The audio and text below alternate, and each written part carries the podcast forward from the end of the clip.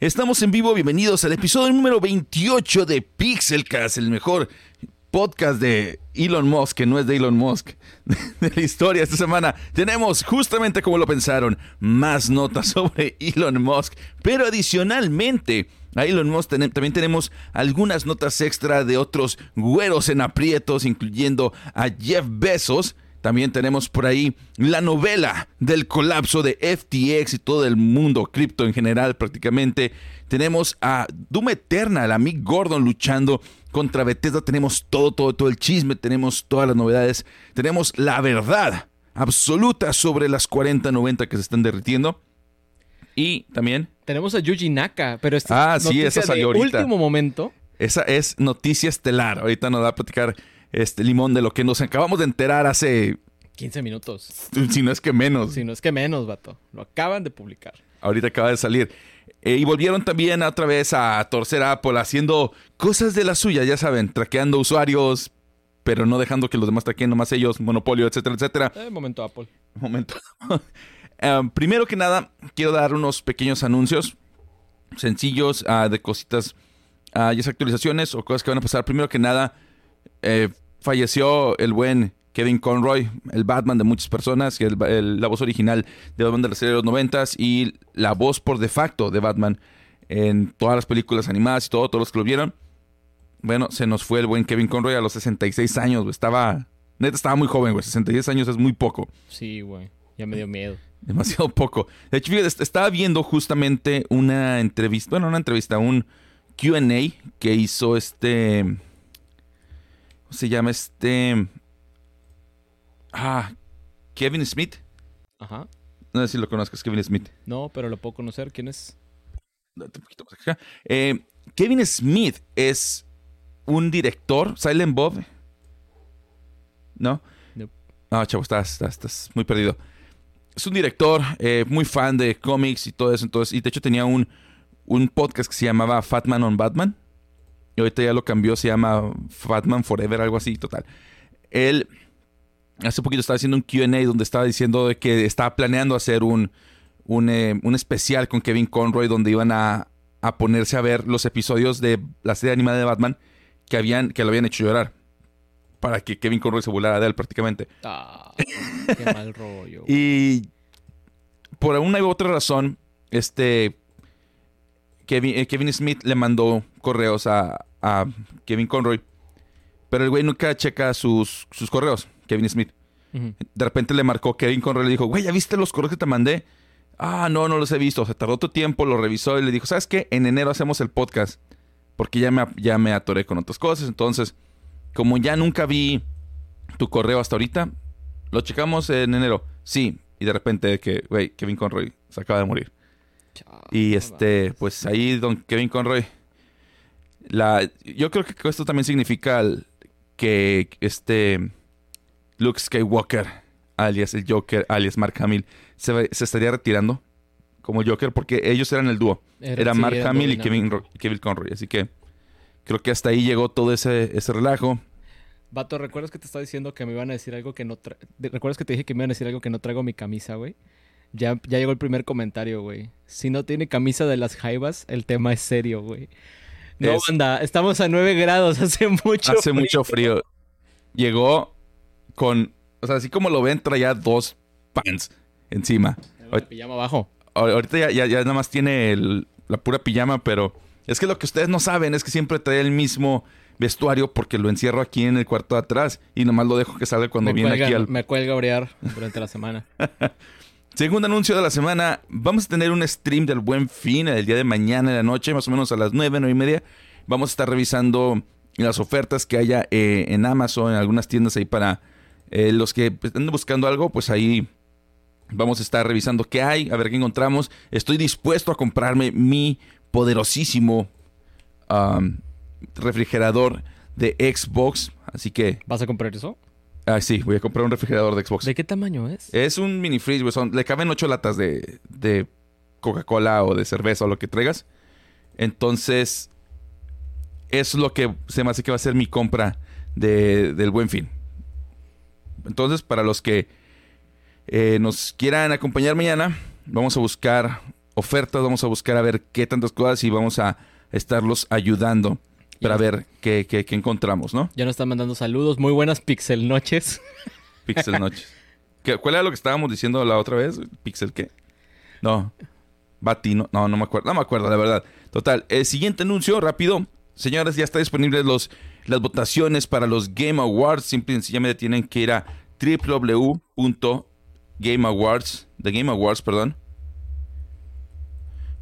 .com y ahí van a poder estar revisando todas las votaciones. El día de ayer votamos aquí en Pixela, estuve ahí en vivo con algunos de ustedes viendo todo esto. Aquí están los nominados y pueden estar revisando todas las listas y votar por categoría y todo. Para que sepan. www.thegameawards.com Último anuncio del día de hoy antes de entrar así de lleno. Tenemos la- el lanzamiento de la 4090 en la semana. Ya hice también un video al respecto. Es prácticamente, para resumen, muy potente y todo. Queda exactamente entre la 4080, digo, entre la 4090 y la 3090 Ti. Muy, muy buena. La única que a veces se le quiere medio acercar, pero tranqui, es la RX 6950 XT de, de AMD. A veces se le quiere acercar, pero la realidad es que no tanto. Es todavía está un poco curioso. Y lo que veíamos también es que no ocupa todo el sistema de enfriamiento. O sea, el- las temperaturas que están registrando son de 50 porque es demasiado. Yo creo que hay un tema de una sola línea de producción y ahorrarse. Poner varias líneas de producción, poner una sola y a todas, órale, lo que Lo salga. dejamos igual. Ajá. ¿De qué fabricante estamos viendo esta tarjeta? Este es, es Nvidia, Nvidia, pero ¿qué línea es? la 4080. 4080. Eh, mi duda es, ¿esta 4080 la, Ah. esta la, la fabrica completamente Nvidia o también hay de los que son los como los proveedores? Hay, hay de todo. O sea, Nvidia hace la, la modelo de referencia de la Founders Edition y en esta se basan los demás fabricantes. Ah, ok, esta es una Founders Edition que es la que sí fabrica completamente Nvidia. ¿no? Ajá. Sí estoy, sí, ¿verdad? No me estoy Sí, sí, sí. confundiendo. Ah, Ok. Y también tenemos aquí un dato sobre el performance por dólar. O sea, cuánto cuesta, cuánto le cuesta Nvidia o cuánto estás pagando tú por cada cuadro. Porque, por ejemplo, con la 4080 estás pagando 10 dólares, 10.81 dólares por cada cuadro. Y la 3080 estás pagando 9 dólares. O sea, te están aumentando como un 12%, un 15% más o menos el precio. Bás- Básicamente, por cada cuadro que genere tu tarjeta, con la 4080 estás pagando como 15% más que la generación anterior. O sea, sí está más cara por donde, el- por donde le Porque muevas. sí. Porque pueden. Y por último, ahora sí vamos a entrar a nuestra primera nota. De verdad, tenemos también actualización sobre la verdad de las RTX 4090 que se están derritiendo. Tú viste ahí el, el super, super, la super pieza de información que lanzó Gamers Nexus, el Jesús de la tecnología, el Tech Jesus, donde hizo pruebas de verdad. Ya no es especulación, no es, oye, yo creo, yo he visto.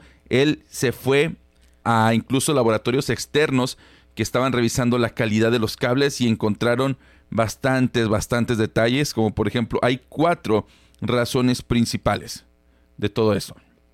La primera es, en conclusión, es parcialmente, mayormente error de usuario, ¿no?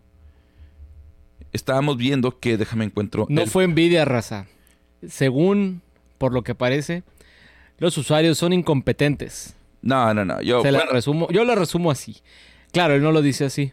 Porque sí hay una serie de factores que combinan un diseño, digamos, un diseño, una base de diseño industrial mal fundamentada con un error de usuario. eh, Aunque yo sí se lo achaco más a, en este momento al usuario que a Nvidia. Pero no está tampoco bien lo que hizo Nvidia. Ojo. Aquí está.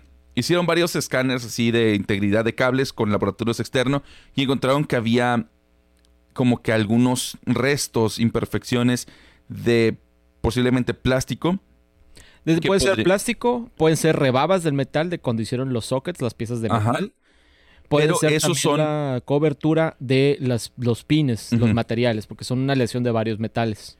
El detalle con eso es que en teoría de todas esas razones son muy poquitos los que fallan por eso. Está creo que dentro del No, margen que- de error más o menos normal. Más bien lo que nos decía aquí el Tech Jesus es que este factor son dos cosas. Este factor en corto plazo no es la razón por la que están quemando. Ahorita entro en detalles por qué. Ajá. Pero a largo, pla- a largo plazo puede que sí, pero realmente es No es un problema. no es un problema. O sea, está en el rango de que si te falla por eso, vas y la metes a, a garantía y te tienen que dar una nueva, porque es muy raro la falla. Y es falla del fabricante. Entonces realmente no viene tanto por la falla de que estén generando rebabas, que se esté descarapelando el metal, porque prácticamente era casi nulo el caso de las tarjetas Ajá. que fallaban por ese tipo de temas. Casi todo era porque estaban conectando mal. O no hasta adentro la, el conector. Ahora, por ahí, con un comentario extra, estaba diciendo este Spartan Geek hizo un video al respecto. Donde dijo, no, es error de usuario, le hay que poner aceite, de- aceite eléctrico y con eso entra. Pero realmente no- yo no lo tomaría como error de usuario. Tú dices que sí, ¿verdad? Lo tomarías como error de usuario. Es que yo me pondría un 40-60 realmente. 40% ok y qué. 40% culpa de Nvidia, 60% culpa del usuario. Básicamente lo que estamos viendo aquí en el video de Gamer Nexus que nos especifican que nos hicieron muchas pruebas, pero no lograban hacer la falla y probaban y probaban y probaban. Hicieron una prueba donde dejaron el conector suelto como aproximadamente un milímetro con sus pruebas originales en su, digamos, como comunicación falló. anterior y no lograron la falla. No fue hasta que agarraron el conector y lo dejaron aproximadamente 4 milímetros de diferencia, que sí es bastante. O sea, estamos hablando que es como dejarlo medio zafado, que empezó a hacer la falla. Y en lo- de hecho en muchos posts de Reddit, como mucha gente había estado documentando sus fallas, algo que estaban viendo es que el- en muchos casos todas estas fallas eran por el mismo tema. El plug estaba mal conectado Mira. Y concluyeron que era, que era por esta razón principalmente porque cuando uno deja la, el plug mal conectado, se marca la línea por el calor, porque normalmente como es plástico se calienta y se dobla, y uno podía detectar fácilmente dónde habían dejado, qué tan completo habían insertado el plug Ajá. en las fotos. O sea, la gente tomaba la foto de arriba y se ve la línea que está como a la mitad. Pero muchos usuarios como que no habían logrado entender que quizás lo conectaron bien al inicio, pero al momento que le movieron algo al case, al momento que le ajustaron algo y le dieron un poquito de tensión al cable y dejaron o zafó esto el cable de alguna manera, esta es la razón por la que se están quemando estas piezas. Y, y aquí es donde entra la parte que yo estoy defendiendo mucho del usuario. Que no hay nada que te indique que ya está hasta el fondo. Y dejándola así medio desconectada, se puede sentir como si ya tuvieras la conexión completa, pero en realidad resulta que no. Exactamente, o sea, uno asume que ya está conectado, le moviste tantito sin querer, es más, ni siquiera le moviste los cables, los acomodaste o quizá moviste la carcasa tantito y si eso te zafa la, la pieza, estás en riesgo de que se te queme. De hecho, estuve buscando un poquito de tema de, de acerca de, de- de- de diseño industrial. Porque hay un tema que casi todo lo que busca, uno busca diseño de usuario y casi todo es de computación, de programas. Pero yo estaba buscando específicamente el diseño industrial porque es la rama de la ingeniería, una ingeniería y una rama de diseño que estudia cómo usamos los objetos en nuestro día, a día a día.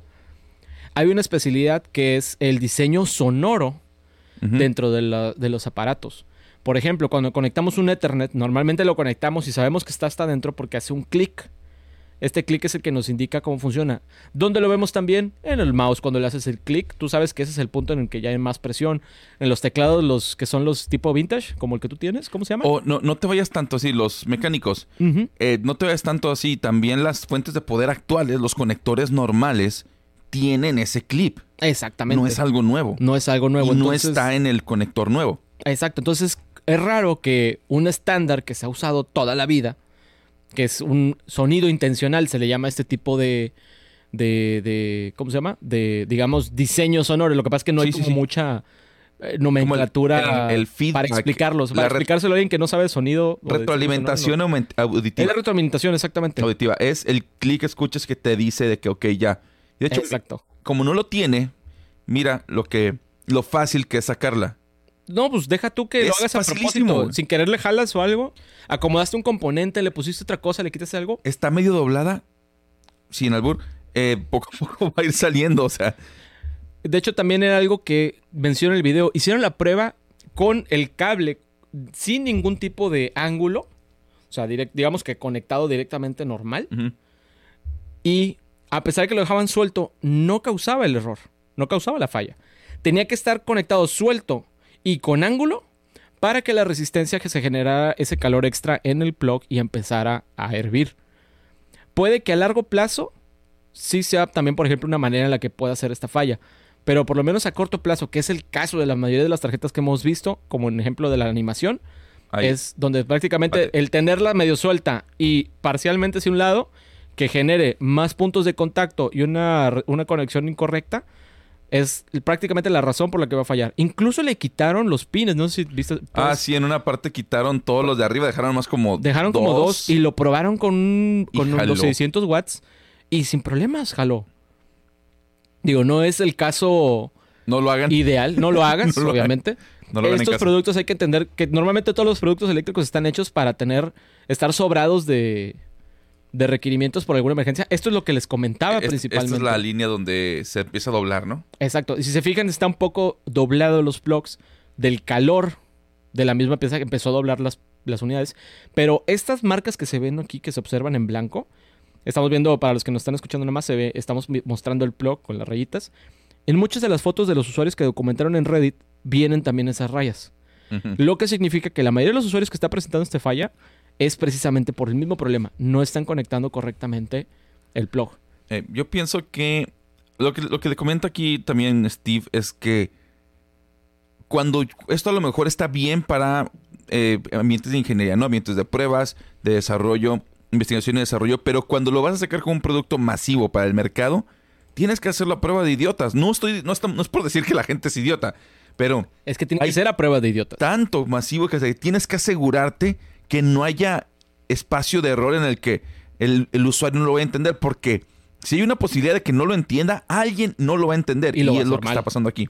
O sea, también aparte, o sea, estamos hablando del producto estrella de la línea de Nvidia. Ajá. Es la 4090, no es una serie chiquita, no es una serie barata, es la tarjeta de las tarjetas de GPU de Nvidia de este momento. Me sorprende que pase este tipo de situaciones. Esto es algo que, que no debe de pasar. Entonces, bueno, yo le echaría más la culpa entonces al desarrollo del del estándar de la conexión, no tanto Nvidia. Pues al final del día Nvidia tiene que supervisar esto. Pues sí. Ahora también estuvimos viendo que hay varios de los diferentes proveedores para Nvidia. O sea, no nada más fue este... nada Pero más todos tienen el mismo problema. todos tienen el mismo problema. Esto es independiente de los cables, ¿eh? Hay gente que se animó de que iban a ir a comprar otras marcas de cables y que con eso, que iban a comprar el adaptador de Cable Mod. Gente, este problema lo lograron replicar en todos En los todos. cables. No es algo del cable realmente. No importa si era nativo, no importa si era de qué marca, nada. Especialmente porque los cables en sí tienen en cierta manera los mismos estándares. Porque, por ejemplo, Astron es el proveedor directo de Nvidia con el que fue contratado por Nvidia para lograr los 4090. Luego ellos subcontrataban, ¿no? Eh, este es, no, este es uno. Este es el principal para las Founder Edition. Eh, Zotac, el, para las, la línea de La otra Zotac, marca. Estaban usando eh, la NTK, un proveedor que se llama NTK, que a su vez subcontrató a uno que se llama Tricon. Ahí no estoy muy seguro nada más cómo se deletrea, cómo se escribe. Eh, yo me imagino que es como un 3CON, pero ahí, ahí sí les debo bien el nombre. Sabrá Dios. Este, que es un subcontratado de NTK. Pero el problema se presenta en las tres unidades porque al final del día lo que falta aquí es un feedback, una retroalimentación de que está bien conectado y que está fijo. Que te diga. Un clip o algo. O sea, es, es a veces este tipo de cosas. Es Vaya, lo esperaría de un Kickstarter, güey. O sea, lo esperaría de que, por ejemplo, alguien sacó un producto por medio de un Kickstarter, es su primer producto, su primer diseño, su primer todo. Pero esto es Nvidia, güey. Y es su línea de 4090 que cuesta. ¿Cuánto? Recuérdame cuánto cuesta el precio de lista. 1600 dólares. O sea, coño. Dijeras, fuera la versión barata. Bueno, quizá, pero vato. Ahora, que si es culpa del usuario, que si es culpa del- de la marca. Tú mismo lo dijiste, las cosas tienen que estar hechas a prueba de todo tipo de usuarios. Si el usuario tiene que pensar cómo hacer la conexión para que no falle, el error es más Si- de diseño Si que del usuario. necesitas, si necesitas de instrucciones que te da un creador de contenido en línea, que no te lo da la tarjeta por instinto propio, por lo menos que tengas una advertencia clara en la tarjeta, como por ejemplo había mm, unas tarjetas madre, las nuevas de AMD, eh, cuando les ponías la memoria RAM había ciertos detallitos sobre el orden de cómo los tienes que poner unas, unos fabricantes, en específico Astro- ASRock, estaban poniendo etiquetas donde decía, mira, así, así ya sal, lo vas a conectar. Y hubo gente que la puso mal. No, y está bien. La, la regaron por otra cosa. El pegamento que estaban utilizando no se quitaba y se Ay, no, mames. Está- es- eh, terminabas con, o sea, feo. Toda la etiqueta pegada. Pero el punto es que se me hizo buena la iniciativa de ponerlo ahí porque la mayoría de la gente no va a ir al manual a leerlo. Y eso que te lo ponen en el manual. Ahora imagínate si nadie te dice nomás como que... Ahí, hazlo como puedas. Aquí le pones una etiqueta del tamaño de una palma, grandota. Hasta aquí debe de Conecta, conecta bien este conector o se derrite. Tan tan. O sea, suena una. No debería pasar, pero Pero pasa. es una solución muy tonta, pero debería estar eso ahí. Y simplemente también, de alguna manera, sujetarlo. Así como les digo, los cables Los Ethernet. clips, los clips. Un cable Ethernet, tú sabes que lo cuando el momento que hace clic, es que ya está hasta donde más no puede y ya no se va a mover. Está fijo. Un Ajá. clip lo hubiera dejado fijo y te quitas de broncas. Y pues sí, quizá también hacer la sugerencia de que al usuario, por alguna manera, de que, oye, no pueden doblar la tarjeta. O no necesariamente tener que conectarla ahí, quizás a sacar la pieza para que se pueda dar el lujo uno de que se doble tantito. Porque no todos los sets o todos los cases son tan grandes, no tan amplios. O sea, si es un problema que realmente no puedas, pues, doblar el cable, ¿no? Sí, de hecho, el, parte del argumento es que la mayoría de los gabinetes no tienen el suficiente espacio entre la tarjeta y el cristal como para que dé vuelta. Recuerdan, bueno, si se meten al Discord, ahí tenemos un, un case que es básicamente unos fierros de, de anaqueles. A ese les puedo recomendar. Ese sí podría funcionar para este tipo de casos. Vámonos a lo que sigue. Señores, tenemos que regresar, lamentablemente, a las flipantes aventuras de Elon Musk y Twitter, parte 3. Bueno, semana 3. Seguimos Las- con este güey. No, Otra no, no. vez. Ya está más tranqui que la semana pasada, ya son cosas mucho más específicas. Neta te cae que está más tranqui.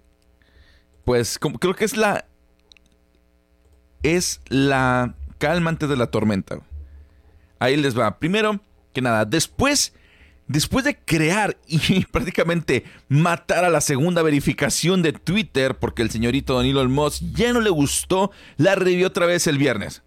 Hicimos el podcast, dijimos, no le gustó, la quitó dos horas después, el viernes regresó. Posiblemente porque es su única manera de protegerse contra demandas que ya están amenazando varias empresas en ponerle a Twitter por personas que están eh, fingiendo ser esas cuentas oficiales, ¿no? Pagando únicamente, tienes tu verificación y están fingiendo, suplantando identidades. Es la palabra. Chale. Y es que ha habido bastantes consecuencias en el mundo real en específico. Fue el caso de la farmacéutica Eli Lilly, no sé si te enteraste, Ah, sí, sí, sí. que sí, perdió sí. No, billones de dólares después de que una cuenta falsa verificada, obviamente, publicara que iban a regalar la insulina. Y fue gratuita. exageradamente, exageradamente gracioso cómo se iba desplomando sus acciones en billones de dólares y cómo tenían que estar explicando de que no, no, no, este, es- no vamos a reducir el gasto, vamos a seguir cobrando un chorro por miles de dólares por una medicina que nos cuesta 10 dólares fabricar. Ah, sí, no. O sea, definitivamente. Pero ese es un problema también de la. De políticas de Estados Unidos, la verdad. Sí, sí, sí, sí. Pero sí, es, increíble cómo. Bueno, yo creo que aquí hay un argumento muy importante también. Los exhibieron con la hipocresía, güey. Aparte de que los exhibieron, ¿qué tan sólida es tu empresa?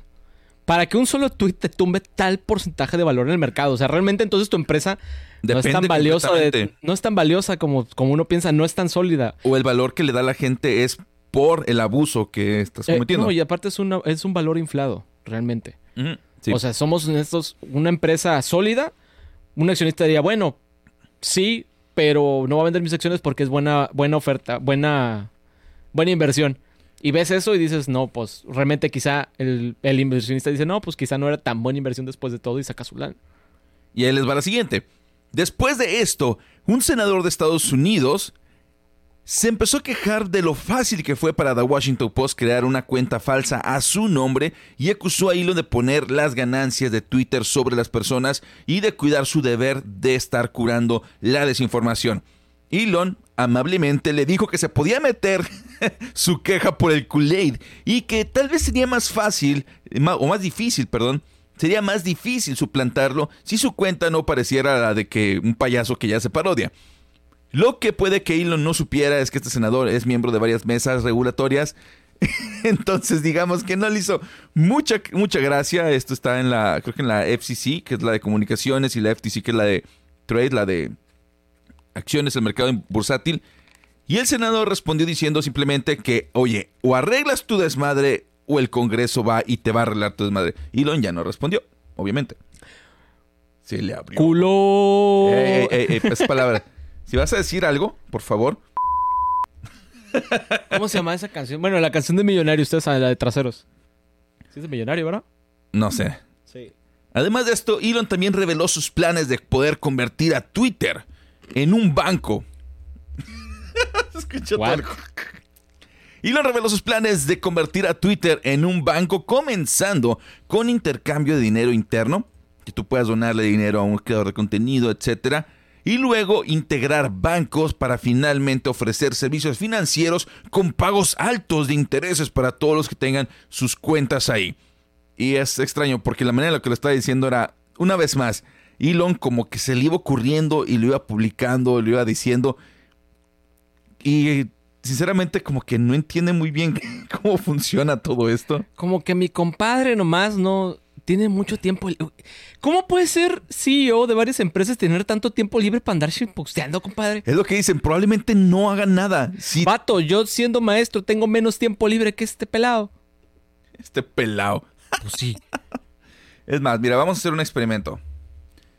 Vamos a meternos a la cuenta de Twitter de Elon Musk. Tuitele algo para que te banen. Dos minutos, dos horas, doce horas. Ok, estos son sus tweets principales, ¿no? Vamos a meternos a tweets y respuestas. ¿Y le contesta a todos? Dos, hace dos minutos, hace 22 minutos, hace 31 minutos, 31 minutos, 23 minutos. Güey, ¿a qué horas trabaja? ¿Tres horas? Este pelado no 34. trabaja, güey. ¿A qué horas trabaja? Ella es millonario, ¿A güey. qué horas trabajas? Ese pelado no trabaja. Eh, nos cayó ahí un. Ah, muchísimas gracias para Jordan, que nos está siguiendo ahora en, en Twitch. Bienvenido, bienvenido. Gracias, bienvenido, hermano. Entonces, no sé a qué Ese horas güey no trabaja. trabaja. Es lo que dice, probablemente no trabaja. Eh, había un video de Tesla medio extraño donde quieren verse como que cool y casi siempre que salía Elon era él tuiteando. O discutiendo sus tweets. Bien boomer el vato. Está muy, muy extraño. También, de acuerdo con fuentes inter... Perdón, de acuerdo con fuentes internas, Elon ya les advirtió a sus empleados de la posible bancarrota porque es una posibilidad real de Twitter después de que más y más ejecutivos de alto nivel están abandonando el barco. Pues claro. Al parecer, la mayoría de estos ejecutivos estaban ahí nada más esperando a que pasaran las elecciones para cuidar que no se hiciera un desmadre más grande. Pero ya terminó y mira, señor Don Elon, ahí nos vemos. A pesar de esto, Elon sigue despidiendo todavía más empleados, empezando con todos los que se burlen, lo cuestionen o lo critiquen, ya sea en sus canales internos de Slack, en correos o también en público, en Twitter. Como por ejemplo el buen desarrollador Eric Forhom. ¿Cómo se llama? No lo puedo pronunciar. Eric.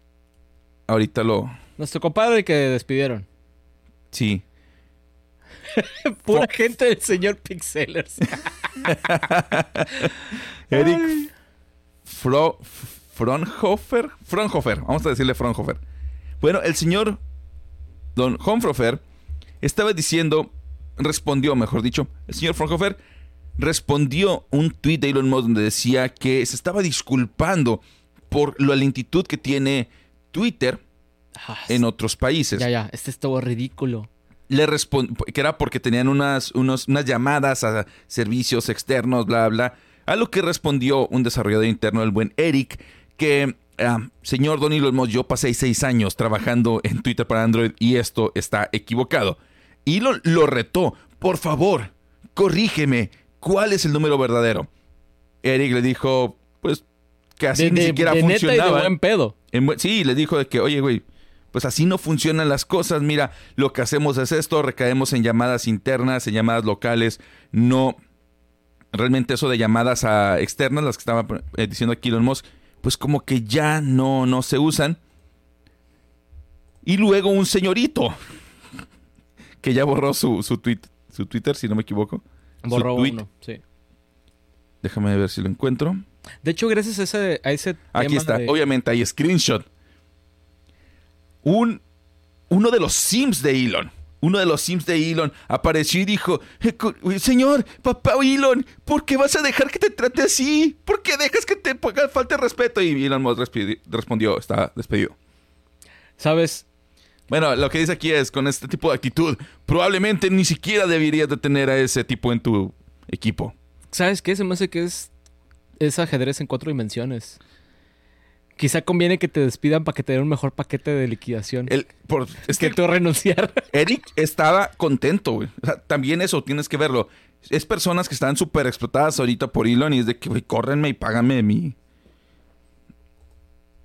El Dallas etiquetando en cada tweet a Elon Musk y nunca le contestó. Neta, ya, ya, ya duerman a Milon Brosk. Anexen al loquito. La verdad. Buenos días, amigazo. y que se lo lleven. Venimos de anexo al extremo. No. Los que han visto sus videos entenderán. Eh, eh, eh, es un show de comedia todos los días esto. O sea, realmente es comedia. queremos, queremos como no tocar ya el tema porque es como que otra vez. Pero está muy Pero bueno. este vato da todas las semanas da algo de qué cotorrear. De plano. Después de esto, porque esto no termina ahí obviamente, Elon Musk empezó a pagar los microservicios que según él estaban afectando a Twitter porque había demasiado blower según él. Y que creen, tronaron los servicios de autenticación en dos pasos, dejando a miles de personas sin poder acceder a sus cuentas. Entonces sí, aquí lo dice bien, el sistema de identificación de dos pasos se está derritiendo. Tengo miedo, Beto. ¿Sabes qué es lo peor? Ya lo restauraron, pero no por completo. Hay personas que todavía no pueden acceder a las cuentas. Todavía está roto. Entonces al Chile hagan lo que hagan. De hecho, sí, yo le iba a hacer énfasis en esto, raza. No salgan de sus cuentas de Twitter porque quién sabe si tengan el acceso o no. Ajá. No vaya a ser la de malas. Ah, mira, nos pusieron acá Jordan 300. Ja, ja, ja. Le dijeron que si te... Así te, va- así te vas a dejar, perro. Y, lo- y pum, despide a medio mundo. Me imaginé al, al sim de que papá Elon, ¿por qué dejas que te hable así? ¿Por qué te está faltando el respeto? El Lilon tiene más madera de comediante que CEO. No, creo No, que es un tryhard. Al revés, creo que es bien de piel delgadita el tipo, ¿eh? Es pie- piel delgadita, pero sí tiene una fijación con, con que quiere ser comediante. Neta, deberían. de- o sea, nada que ver, digamos, con nuestro poderosísimo Salinas, vato. Neta, ese vato se agarra en Twitter y le dice, le dicen y, y todo, y él de que. eh, me la pelas, compadre. Soy millonario. Debería tomar esa. Realmente, Como, como Jeff Bezos, güey. vato, es que es el alfa y el, y el beta, ¿no? Mira. O sea, me cae gordo usar esa analogía porque el, el que hizo esa teoría ya la desmintió y eso no existe. Sí, ¿eh? es puro cuento. Pero, pero ahí sí para que veas sí puede ser un muy buen ejemplo de comparar cómo comparamos a Chat Salinas y, y Compáralo con otro. Elon Musk, güey. Digo, con Elon Musk con Jeff Bezos. Jeff Bezos es un asco de persona y ahorita vamos a hablar de él también porque obviamente, recuerden, es el episodio de güeros en aprietos. Tenemos que hablar de más de un güero en aprietos. Cristalito el hilo, agarren los apes. Él lo que hace es quedarse callado. Por eso mucha gente o no habla de él o los escándalos se le van rápido. Nadie lo pela para estos. Pero regresando al tema, ahora resulta que Elon tiene restringido el acceso al código de Twitter y ya nadie puede hacer ningún cambio a menos de que él personalmente lo apruebe, que es lo que hacen todas las empresas de software exitosas. No, no, claro Ah. que no. no Ah, es ok, cierto. sarcasmo. Elon trolazo de tanto inhalar combustible de cohete en SpaceX ya vuela solo. Buenísimo el comentario, buenísimo. Adicionalmente, adicionalmente también está corriendo a varios contratistas externos en masa, donde una buena parte al parecer eh, son afectados de mujeres embarazadas que no saben si van a tener seguro. Vato. Está bien triste. Ah, y los tweets de Elon están siendo marcados por su propio sistema de verificación de, de hechos. Fake news. Y sí, lo están marcando como que de hecho no. Sí, sí, sí, vi El, algo. el güey dijo, Twitter es el mayor eh, sitio donde se dan clics para otros sitios web externos. Y luego el fact-checking le puso, de hecho, este, de hecho Twitter es el 7%, el 74% lo hace Facebook. Tómala, papá. Y lo y también de que uno estaba, revisando ese tema porque lo vi, pero no sabía si era algo que hacía un sistema automatizado y no, realmente más bien son los mismos usuarios los que hacen la curaduría de esa información para corregir, digamos, para hacer fact-checking. Entonces no sé si deshabilitó el sistema, pero yo creo, Creo que no está, creo que no lo... Es, es que el curioso, o sea, yo pienso como... Trabajé en desarrollo, ¿no? Entonces muchas veces puedes ver un sistema y ves mucho código que no hace sentido. Dices, ¿para qué está todo eso ahí? Aquí le voy a pagar. ves las instrucciones, ves cómo funciona y dices que esta parte hace esto, esta parte hace el otro, esta parte hace el bueno, otro. si es que lo documentaron. Pero si, si, si conocen a algún desarrollador, les va a decir que sí, güey, pero por alguna razón, si muevo esto de esta parte que no hace nada, ya no jala. Entonces no le muevas. Déjalo así. Por eso está así. Entonces, doy un modo de que ah, esto no sirve, bórralo. De que, señor, bórralo, te estoy diciendo. Ah, y, y ahorita está mandando correos a todos sus empleados. De hecho, lo mandó como a las 4 de la mañana. Despertaron todos el día de ayer, si no me equivoco. Sí. El día de ayer todos los empleados de Twitter despertaron con un correo donde estaban diciendo Elon Musk que tienen que prepararse y tienen que vivir todo el, todo el mundo de Twitter y del desarrollo super hardcore y que no va a aceptar a débiles en su, en su empresa. Por lo tanto, les dio un vínculo donde dicen, por favor, registres aquí en esta... En esta forma, este formulario de Google. voy a dar mi vida al capitalismo de esta empresa. Le, le juro lealtad al señor Don Elon Prácticamente es eso. Prácticamente le está pidiendo que le jure lealtad incondicional. Va, a faltar que no le digan sí o que le digan Alteza Serenísima, vato. No, Tweet Chief. Es el título que se puso el solo en, su descripción. Eh, y estaba diciendo que los que no firmen, los que no llenen ese formato, pueden pasar por su indemnización de tres meses, porque él no acepta débiles. Puro desarrollador hardcore. Elon solo es bueno para comprar compañías, no para dirigirlas. Es cierto, todas las ha comprado. Todas las ha comprado, ¿no? Creo que PayPal. PayPal no estoy muy seguro. PayPal creo que era inversionista. Pero sí estaba metido desde el principio.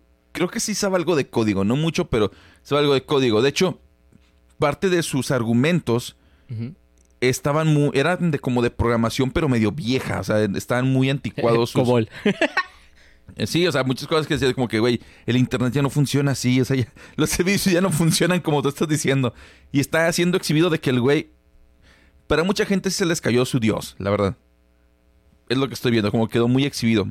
Pues mira, algo que sí también estamos viendo, el impacto no nomás está en Twitter. La percepción pública de Tesla, por ejemplo, está siendo afectada. Eh, estaba, no me acuerdo, les debo la fuente porque esto nomás lo leí en comentarios, no tengo la fuente ahorita a la mano. Pero normalmente ya ves que hacen estas este, encuestas de percepciones de marcas. Y a pesar de que pasamos de que años pasados, de que no, pues si me compro un carro eléctrico va a ser un Tesla, entre que ya le está peleando la competencia y ya están poniendo del tiro, y también Elon Musk no está haciendo un muy buen trabajo de PR, ya la gente está diciendo, no, pues si me compro un carro eléctrico, pero, no, me voy a comprar un... Fíjense, específicamente, sí me compro un carro eléctrico, pero no un Tesla. O sea, le está afectando la imagen pública de la empresa tanta que está haciendo este tipo. Ahora, aquí hay un crossover interesante con la saga del colapso de FTX, pero eso se lo vamos a contar cuando terminemos de contarles ahora la novela de FTX, el exchange, la casa de cambio de criptomonedas, la segunda más grande del mundo. ¿Ok? Segundo episodio o segundo capítulo. Segunda parte de Prieto, digo... Prietos en aprietos. No, no, no, no, son güeros, compadre. Güeros en aprietos. Esta semana, billonarios están sufriendo, todos lo sabemos. Uno de ellos es el de la novela de FTX. Y agárrense porque si piensas que no llueve sobre mojado, pues aquí la verdad truena sobre empapado.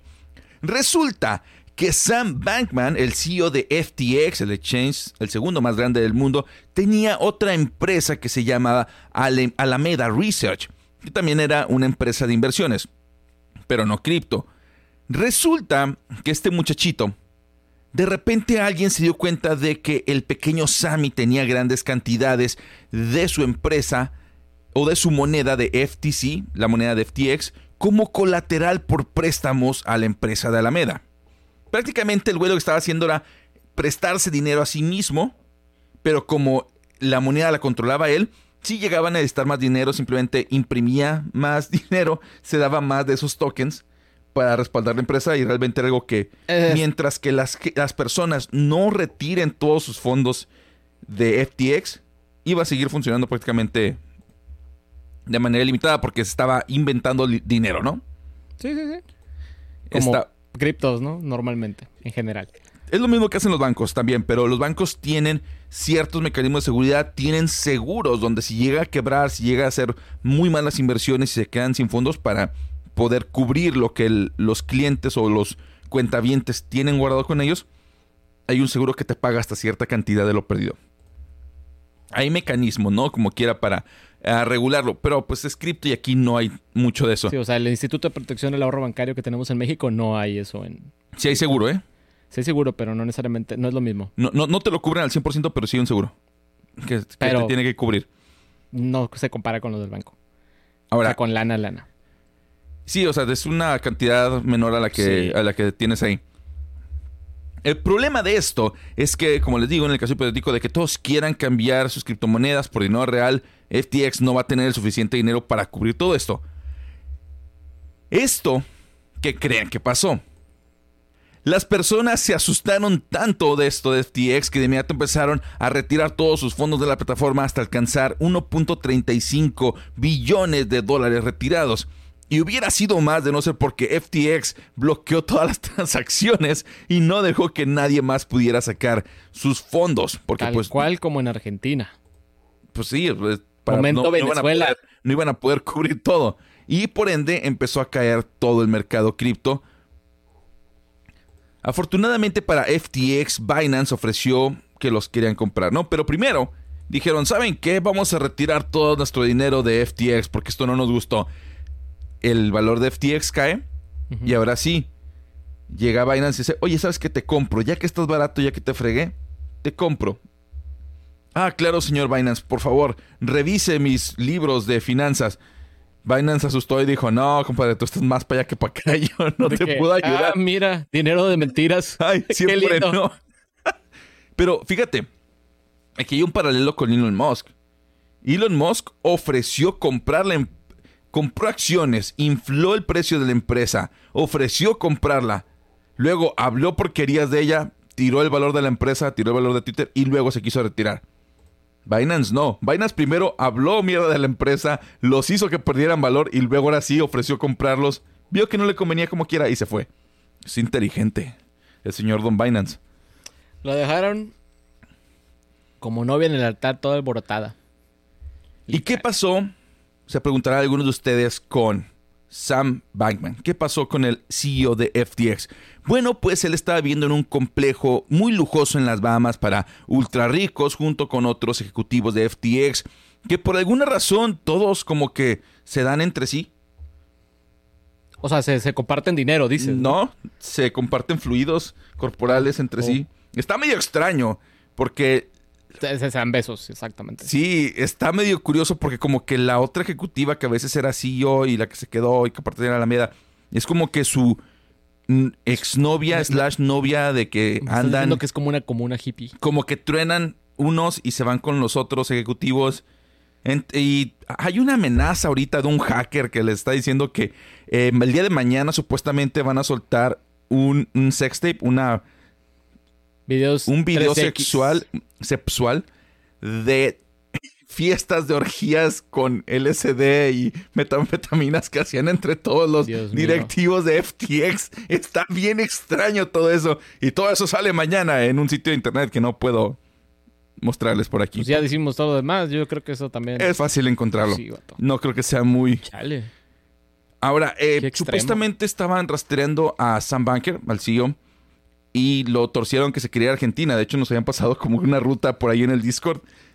Pero afortunadamente, o bueno, desafortunadamente para él, las autoridades de las Bahamas lograron agarrarlo y no está arrestado, está bajo supervisión y parece que se lo van a mandar a Estados Unidos para que lo puedan interrogar y varias cosas por el estilo. Lo único bueno de todo esto es que está despertando las exigencias y el interés por regulación del mercado cripto. Se tardaron. Oh, y ¿sabes qué es lo otro? También, no, lo- no está aquí escrito en el doc porque...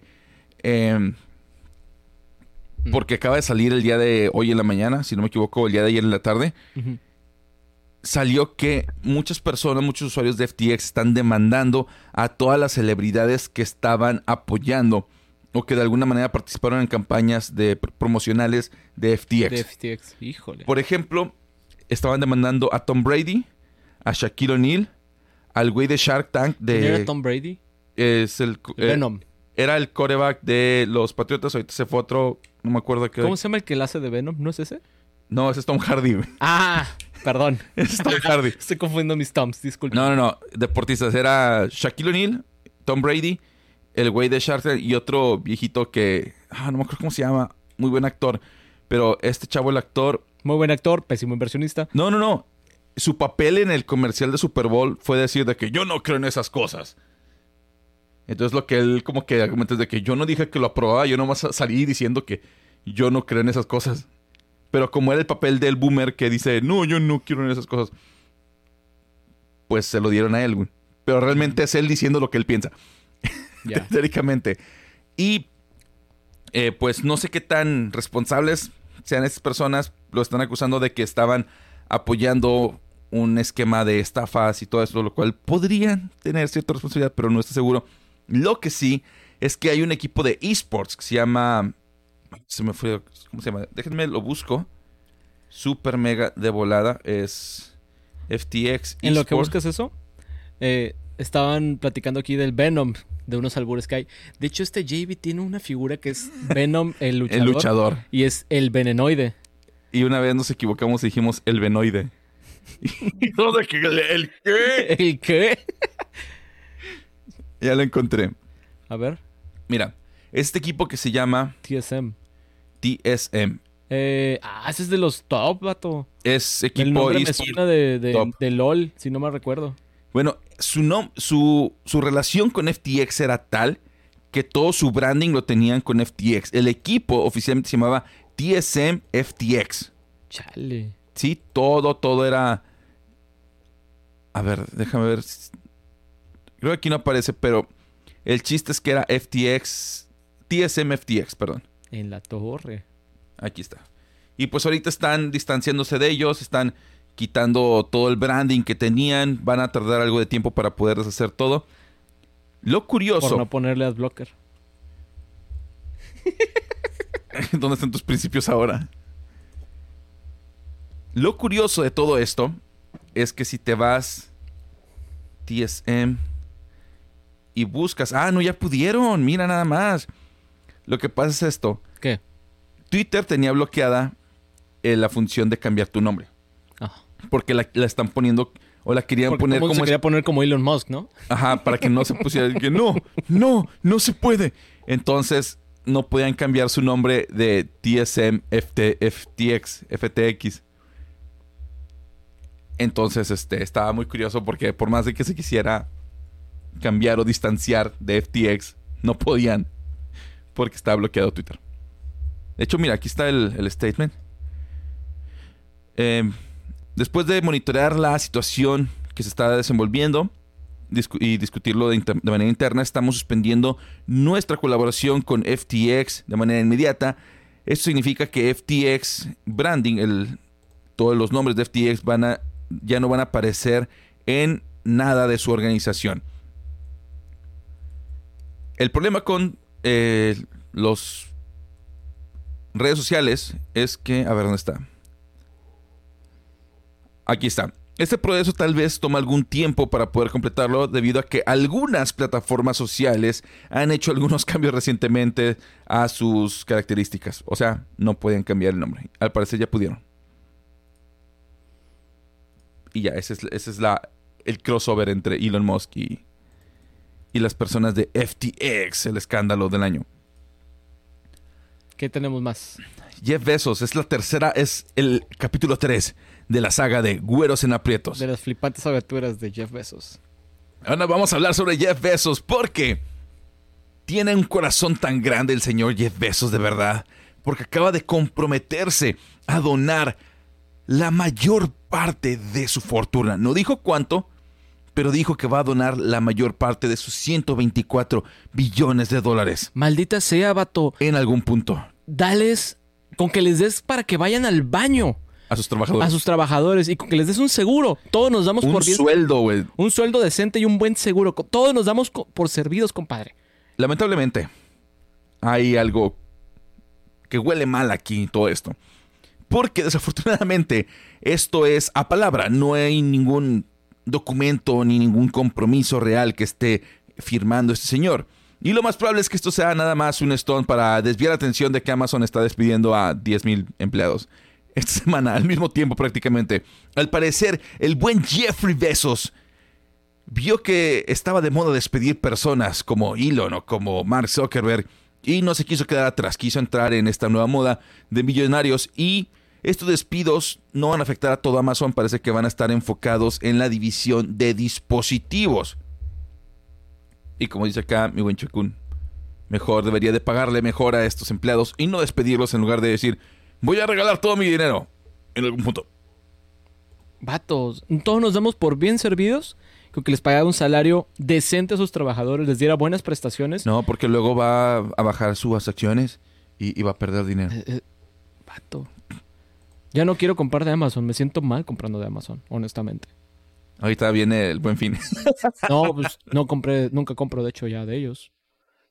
Y ni en el Prime Day tampoco me siento como. Ya, mira, mejor voy y apoyo mi tiendita del changarro. ¿Sabes qué es lo que me gasto? La gasolina. Me cuesta lo mismo. Honestamente, ya también a veces te digo, no, no, no vale la pena la comodidad. Porque neta me siento mal, vato. Me pongo a leer las notas de, de todas las broncas que tienen en los, en los Está feo, almacenes. está feo, está feo. Los de, también los de paquetería. No, vato, neta, no, no me late. Y les voy a platicar ahora sí la cuarta y última parte de esta saga de Güeros en Aprietos. Una más. Bethesda y uno de sus productores ejecutivos principales en ID Software, el señor... ¿Cómo se llama este güey? Marty, ¿no? Martin Marty el loco. Stottern. Sí, Ma- está bien. Marty el loco, Totter. de Martin Stotter. Bueno, el legendario compositor de Doom, Mick Gordon, por fin está respondiendo a las acusaciones de Bethesda de que él tuvo toda la culpa del desastre que fue el soundtrack de Doom Eternal. Y contrario a la que la mona esta de Bayonetta hizo, Mick Gordon sí tiene todos los recibos y, e hizo una No. declaración completa. Ojo, no tiene los recibos. Hizo una maldita hoja de contenidos 50 hojas, una hora para todo. leerlo. de todos sus puntos, vato. O sea, no, no hizo una, re- una cartita de respuesta. Hizo un maldito glosario. Hizo una tesis. Diciéndole a Bethesda, vete por un tubo. Págame lo que debes. Marty, eres un asco de persona. Aquí Nuevamente, están. págame lo que debes. Otra vez, eres un asco. Y finalmente, habla con mis abogados. Porque tiene dos años peleando. este tema. Y Mira, el vato lo quiso todo. arreglar por lo buenas. fotografías. No por las buenas, Ahorita no, voy a contar atrás, toda, la, dicho. toda la novela. Aquí están todos los correos. Se aventó una Biblia. Ojalá sí gane. Si, sinceramente, Bethesda tiene dinero para tirar para arriba en el tema legal. Ahora ya es de Microsoft, así que ahora sí tiene dinero para Tienen arriba. todavía- No, pero ya tenía... Y también Bethesda siempre ha tenido mucha fama de, de que ve algo que no le guste y en chinga. Demanda. Ok, vamos a darle un conte- contexto y vamos a entrar a la nota Va. completa. Me aviento unos párrafos y tú otros. Sí. Primero que nada, algo de contexto. En marzo de 2020 se lanzó Doom Eternal, pero la edición especial que incluía un soundtrack completo del juego, el soundtrack se tuvo que retrasar para un mes después porque no estaba completo. Cuando por fin se lanzó, muchos fans quedaron algo decepcionados porque la calidad de la mezcla de las canciones era malísima y muy por debajo del trabajo que comúnmente hace el buen Mick Gordon, una leyenda. Tenemos es, es que una leyenda viva. Ah, un paréntesis de hecho de eso. En la del Spotify, yo una vez escuché que había un clic en una de las canciones. Yo me supuse que era, pues, dije, algún error. Este era uno de los problemas de esos errores de cuando hicieron ese máster de este disco. Es que ese máster está hecho a partir de los clips del juego. No está hecho de- con los masters chidos. No está hecho con los masters de Mick Gordon, o sea, Ajá. literal bajo las versiones de A ver. YouTube. Otra vez. El contexto. En marzo de 2020 se lanza Doom Eternal. Un mes después se lanzaba el soundtrack. El soundtrack estaba bien pedorro. Bueno, iban a salir con la edición de, de lujo del juego. Sí. Ante, ante esta mala calidad de, del audio, ante esto mi Gordon respondió que él no había tenido absolutamente nada que ver con esas mezclas y que si pones atención a las canciones vas a poder detectar las dos, tres canciones que él sí alcanzó a mezclar.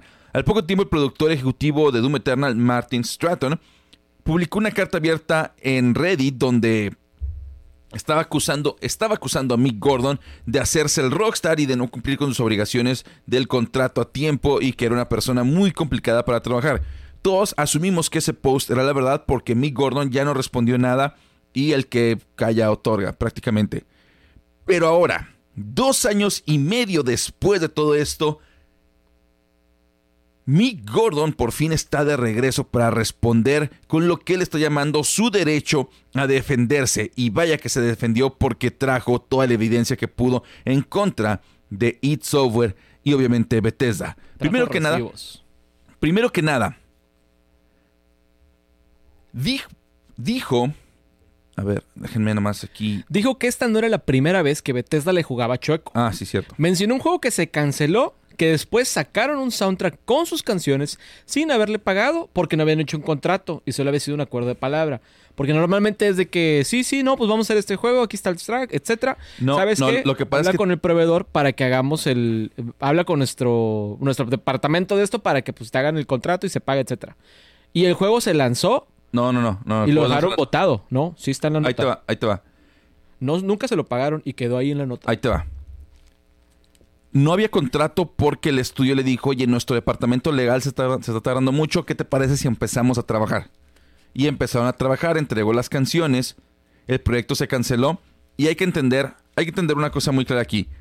En, en la industria de los videojuegos no se paga por trabajo en cuanto a música. Todos los compositores les pagan nada más por las canciones que terminan estando en el juego que se utilizan por material promocional o en este caso en soundtracks.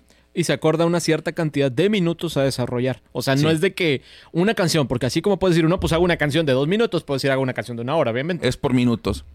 Y todas las canciones que terminan siendo rechazadas y que no se utilizan terminan sin ser pagadas. No vas a, no, las empresas no pagan por eso, pagan únicamente por todo lo que sí terminaron utilizando. Ahora, Mix se quejó porque un tiempo después lanzaron y utilizaron sus canciones y se quejó con Bethesda y todo. Y Bethesda le dijo, ok, sí te voy a pagar, sí te pago. No hay bronca, aunque no hay contrato, sí te pago. Pero te lo tengo que pagar como si estuviera incluido en el presupuesto de Doom Eternal. Y así fue como él aceptó entrar al desarrollo de Doom Eternal. El problema es que desde, desde el inicio se notaba que la intención de Bethesda era exprimir el presupuesto del juego lo más que se pudiera porque manejaron un esquema donde él tenía que empezar a componer sin que hubiera demos ni nada para poderse guiar en la música, para la ambientación, tamaño de mapas y la acción que estaba reflejando el combate. Mick le mencionó estos problemas a Martin Stratton, pero el vato le valió madre y le dijo que así está la cosa y si le gusta y si no, pues ni modo. Mick empezó a componer como loco, a pesar de que no tenía nada en qué basarse para poder estar eh, componiendo su música. Mira, básicamente le dijeron, tienes que, tienes este deadline, tienes estas fechas, tienes que entregarme, en promedio eran como dos canciones por mes. El problema es que tú no puedes desarrollar una idea de música si no hay un bendito, ni siquiera había, digamos, una foto. No había gameplay, no había nada. no Una había foto del nivel para que entiendas el ambiente en el que iba a estar. Ni siquiera había eso. O sea, literalmente le dieron, yo creo que tres oraciones de que es- de esto trata el nivel. Hazte una composición. Esto es malísimo. Tú no puedes desarrollar de esta manera la parte musical. Tú necesitas tener una base que fundamente las decisiones de diseño sonoro que estás haciendo para que vaya al de la mano con el juego. ¿Por qué? ¿Qué va a pasar? Termina el mes. Si se les ocurrió cambiar el diseño, el concepto del nivel, si se les ocurrió cambiarle lo que sea, no va a empatar el diseño sonoro con el nivel. ¿Y qué creen? Eso fue justamente lo que terminó pasando porque, oh sorpresa, las canciones de Mick Gordon no cuadraban con el gameplay final. Entonces Mick Gordon dice, regrésate de por sí con hacer dos canciones al mes, que era un- algo súper apretado, corrige, arregla, vuelve a hacer nuevas composiciones, vuelve a grabar. Significa que esto significa que todo el trabajo que había hecho terminó siendo tirado a la basura y recuerden, si no se utiliza, no se paga. En teoría. Ah, de hecho aquí nos dice, un, es cierto, que se basa en la atmósfera del entorno. Exactamente. Ajá. El problema es que no había entorno para basarse. De hecho, en la carta dice pues, que te tardas como una hora en leerla si sabes inglés bien y si puedes leerlo corrido, tardas como una hora.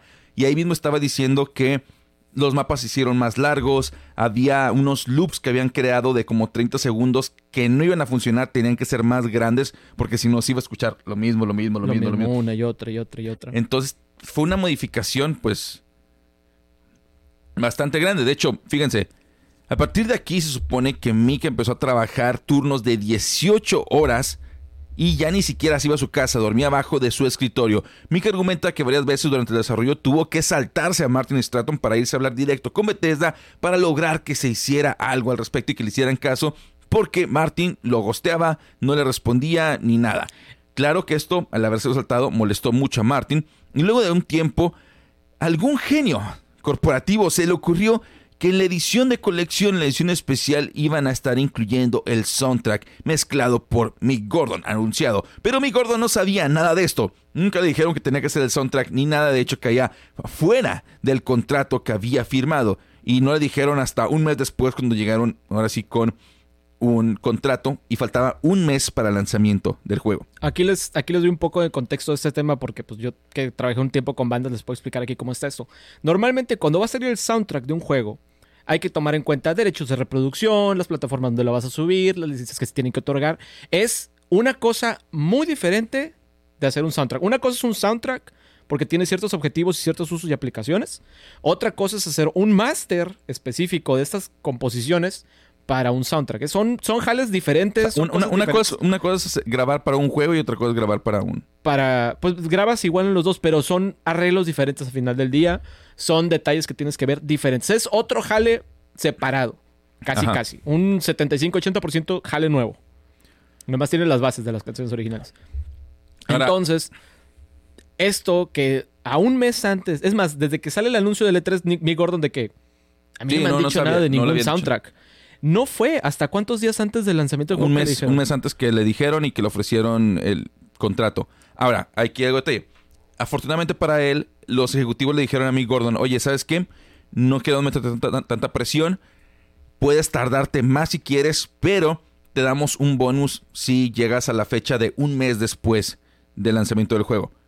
Mick aceptó esto ni de regañadientes y, y este... Así como, págame primero, pero bueno. No, no, o sea, sí, sí aceptó y empezó a trabajar en todo esto. Pero luego, el buen Martinillo le dijo que, oye, ¿sabes qué? Siempre no. Tiene que ser a fuerza la fecha en la que te damos el bonus. Porque por ley, después de esa fecha, los clientes pueden empezar a pedir eh, reembolsos. ¿A y qué- no queremos regresar dinero. Mick aceptó a regañadientes poder seguir trabajando con estas condiciones, pero a escondidas el Martín, el Martinillo ahí empezó a irse a espaldas de Mick Gordon con otro ingeniero de audio de It Software el para de pedirle que para pedirle que en lugar de ayudar a Mick Gordon, mejor empezar a hacer una mezcla alternativa por cualquier cosa. Las tensiones y el crunch llegaron a tal punto que un día Martin Stratton llegó con Mick y le dijo, ¿sabes qué? Ya no hagas nada, dale todo lo que estabas trabajando a Matt, creo que se llamaba Chad, Marty. se llama Perdón, Ch-. Chad, se llama Chad. Em, para que él termine todo- toda la mezcla. Él va a terminar el soundtrack. Le pagaron lo que tenían que pagarle y se fue. Lo peor de todo esto, señores, es que cuando se lanzó por fin el soundtrack, Mick Gordon se fijó que, oh Dios, utilizaron todas las canciones que él había mandado y que le habían rechazado. Por lo tanto, que no la habían pagado. Otra, Chad aparecía como co-creador o co-compositor de las canciones cuando él nunca compuso nada. O sea, literalmente chat bajó, con lo que decimos en el- lo que decimos aquí en el chat, bajó las versiones ripeadas de YouTube y las puso como si fueran de él. Y literalmente las sacó del O juego. sea, sí, las sacó del juego literalmente. No estaban bien masterizadas, no estaban bien mezcladas. O sea, Mick Gordon se quedó así como haciendo Qué coraje porque vergüenza. para que tú que diseñaste todo de cero te hagan una cosa así, es como si tú llegas con un diseño gráfico para un cliente y llega el cliente y le cambia los colores. O sea, te, dice, ah, muy bien, aquí está tu paga. Y llega el cliente y lo pone en un, en un este, panorámico y le cambió colores, diseño y hizo prácticamente otro diseño completamente diferente, más feo aparte. Porque sí. Y Mick Gordon así como, ¿cómo? O sea, ¿cómo osas usar mi nombre? Con tu mugrero que estás publicando. Y es lo que les digo que pasaba en Spotify. Yo me acuerdo un día que metía, estaba escuchando el soundtrack y había cosas raras, había clips había pips, bips de sonido de cuando sincronizan. hay había cortes raros, había espacios con silencio. Hay Yo grabaciones, hay grabaciones independientes que hicieron fans que agarraron las composiciones de Mick Gordon, las regrabaron e hicieron mezclas mucho, mucho, mucho más fregonas que, que las que tiene oficiales. De hecho, es complicado encontrar el, el soundtrack oficial oficial de Doom Eternal. Total. Después de esto, empezaron a discutir mucho Mick y Martin y decidieron hacer las paces y acordaron dar una disculpa pública mutuamente con la promesa de que iban a regresar al estudio a terminar el verdadero soundtrack de Doom Eternal. Pero Martin Stratton una vez más se le pasó de rosca, lo apuñaló por la espalda y publicó su carta abierta en la cual le echaba toda la culpa de todo lo que ha pasado. He aquí la carta. Luego Mick decidió hablar con el, eh, uno de los moderadores del subreddit de Doom, que a pesar que no es un... No, todavía no pasaba eso ahí. Todavía no pasaba ahí.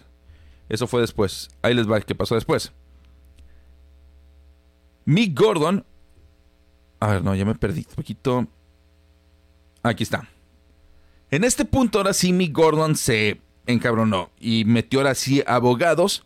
Y por eso ya no supimos nada, porque todo se estaba manejando de manera interna. Todo era, pues, de manera privada.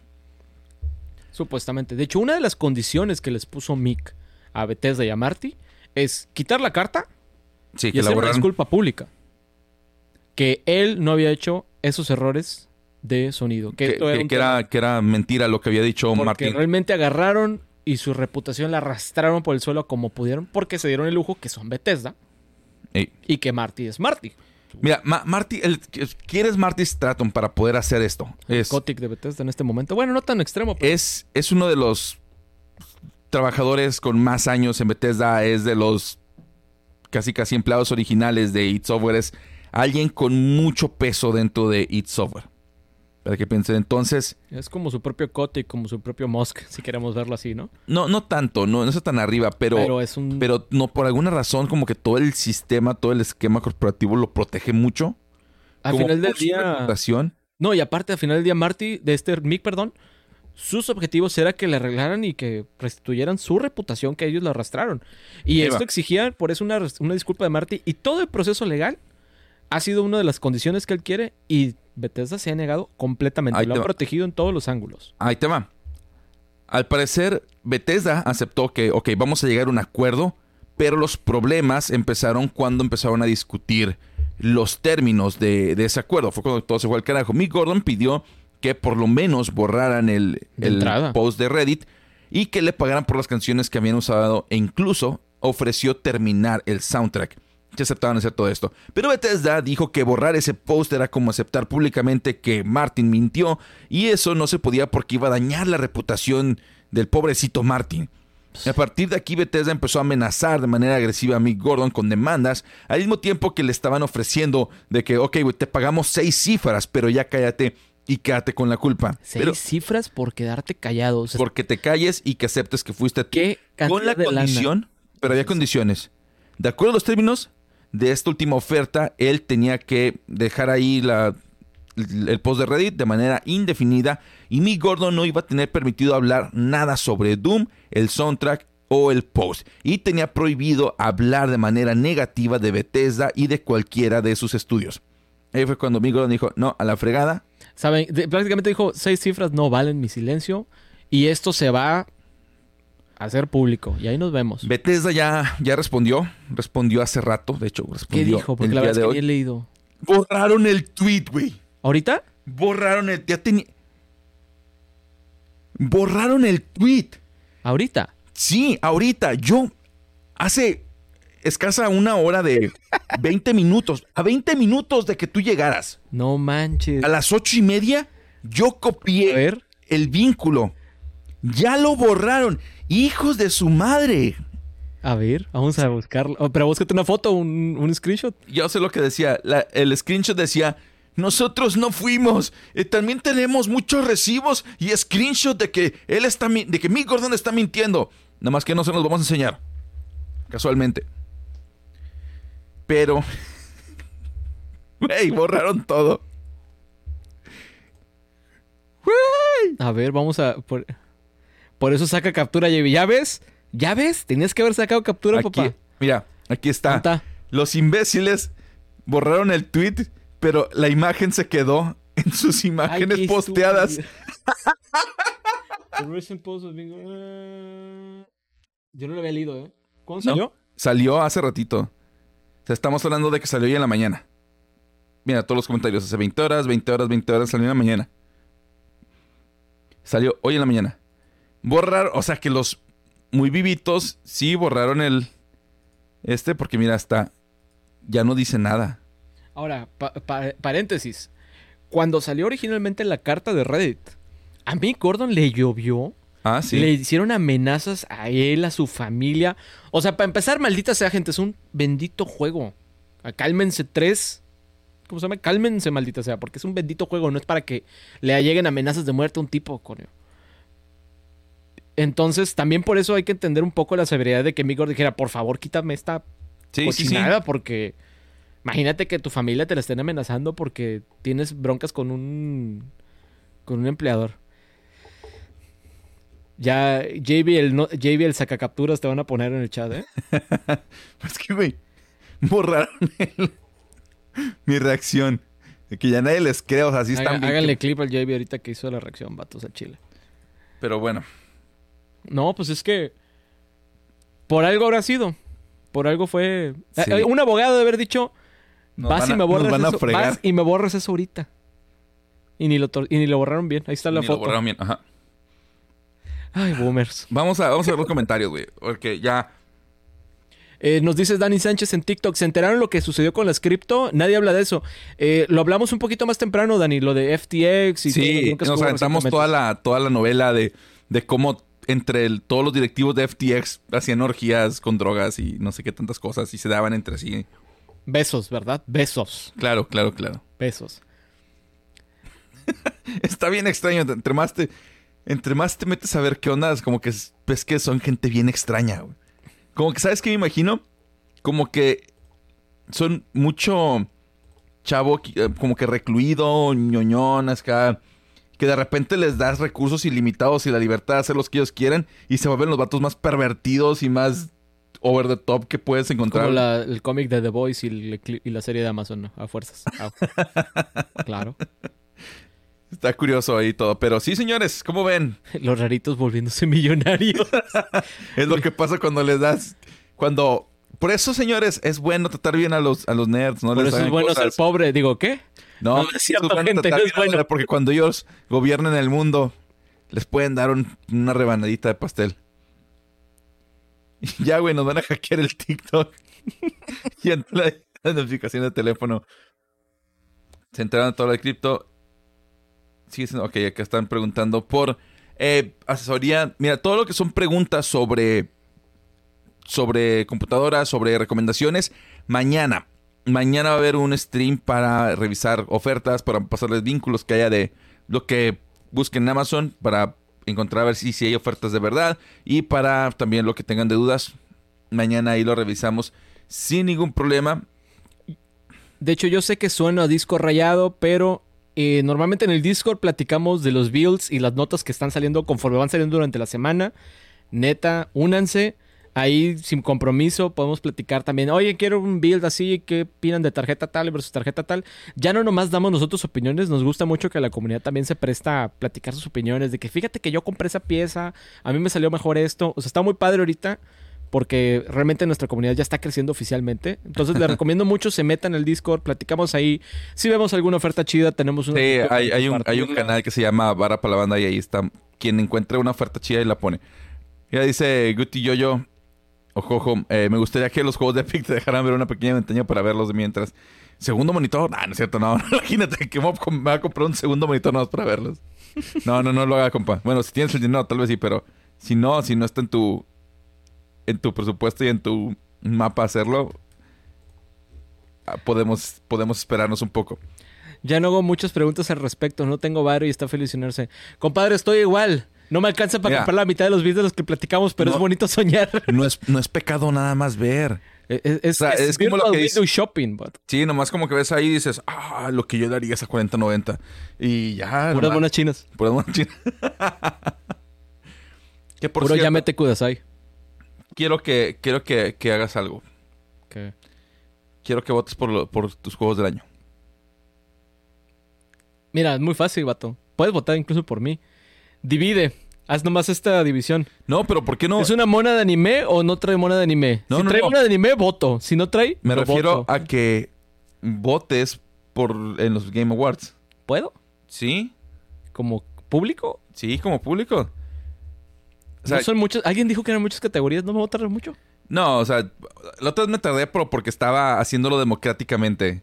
Ah. Pero aquí, por ejemplo, puedes iniciar sesión. No está compartido ni nada.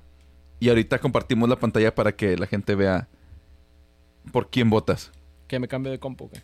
Ándale, si quieres, vamos a hacer un cambio. A vamos ver. a hacer un cambalache, señores, para que el buen Chevekun pueda e- ejercer su derecho a votar y ser. No, no, ser votado no. Hacer ganar los juegos de monas chinas y hacer ganar Stray para que, para que lloren. Que mucha gente El, juego de los michis. Sí, vato. Y hay mucha gente que. "Eh, Es que, ¿por qué a ganar? Este- ¿Por qué está nominando? No, hombre. Chido. Para que puedan ver realmente. Por cierto, vamos a repetirlo. Yo formo parte del jurado porque trabajo con GameRanks. Y yo voté en, estas, en esta ocasión como parte del jurado, les digo. Y ahorita como que es algo especial, ¿no? De que, oigan, ya salió. Yo soy parcialmente responsable de que estén esos juegos ahí. Y una de dos, o, o, o me van a funar porque hice mal trabajo.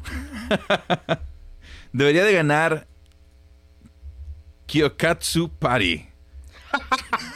¿Cuál es Party, uno de Hentai. Vamos a ver. Muy buen juego. Muy- ok, ok. Muy buen juego. recomendado, recomendado. Ahí está, ahí está. Vamos a compartir la Eh, pantalla. Bueno. Dame un segundito.